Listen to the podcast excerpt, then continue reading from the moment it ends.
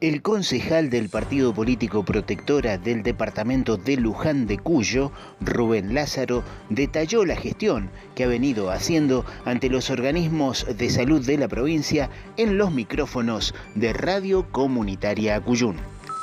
Roberto, como usted bien dice, eh, en una recorrida que he hecho por los distintos centros de salud del departamento, me he encontrado con eh, los profesionales médicos de la salud eh, que estos centros de salud con un solo, una sola puerta de ingreso y con una sola sala de espera, en muchos casos pequeña la sala de espera porque son distritos, por ejemplo, lo que es Pedriel, Huarteche, Carrizal, compuertas, Carrodilla mismo, eh, no cuentan con doble puerta de ingreso. Entonces, en esos lugares estaban destinados para estos centros de salud para atender pacientes con eh, sospechosos de casos de COVID eh, y también el normal desenvolvimiento del centro de salud, que es atender a la gente que va que concurre por cualquier patología y que también se hace hacen control de niños sanos, control de embarazadas y la, adultos mayores y demás que atiende el centro de salud. Entonces había una preocupación eh, por parte de los profesionales de la salud y por parte de los vecinos,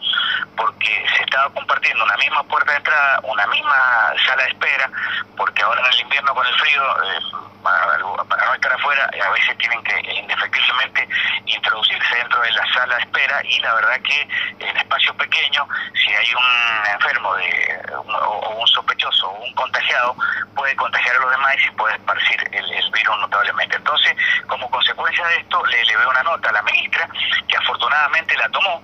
y eh, ya puso en práctica, en primer lugar, determinando los centros de salud que han quedado eh, definitivamente para atender nada más que casos COVID. Eh, separándolo de los otros y los otros centros de salud siguen atendiendo eh, la normalidad, digamos, de, de los casos que van por cualquier otro tipo de patología. Eh, entonces, eso, eso por un lado. Y por otro lado, el planteo de los profesionales médicos no, que no trabajaban 14 y 14, estaban buscando, digamos,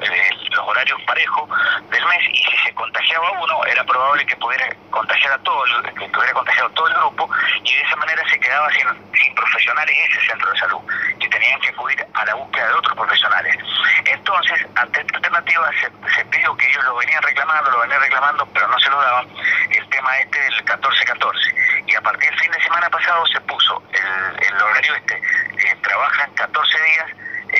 grupo de profesionales y 14 días otro grupo de profesionales. De tal modo que si se, se contagia alguno de este grupo, queda el otro para atender las situaciones que, que vayan a darse. Y la verdad que lo muy importante es, esto, que han separado los centros de salud. Entonces ya los pacientes con casos sospechosos de, de contagio con COVID-19 directamente acuden a determinados centros de salud que están específicamente determinados por el, por el Ministerio. Por otro lado, la atención del de futuro hospital, porque en realidad son consultorios externos, lo inauguraron como hospital, pero son consultorios externos, y eso tenía una infraestructura hecha que fue la que, la que inauguraron antes de las elecciones, y estaba ociosa, eso en realidad no se utilizaba, la estaban utilizando nada más que como oficina.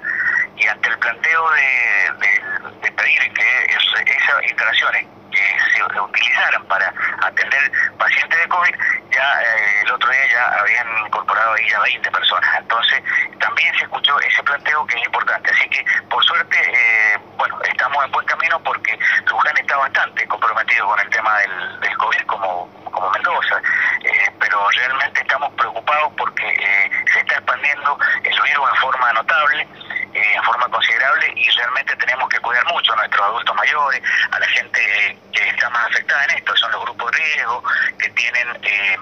diabetes, que tienen alguna enfermedad, eh, digamos, alguna patología que con la, al contraer el COVID se, se, puede complicar y esta gente puede perder la vida. Es un tema complicado, sobre todo los adultos mayores que son los que más expuestos están. Escuchábamos la palabra de Rubén Lázaro, concejal por el partido político Protectora en el departamento de Luján de Cuyo.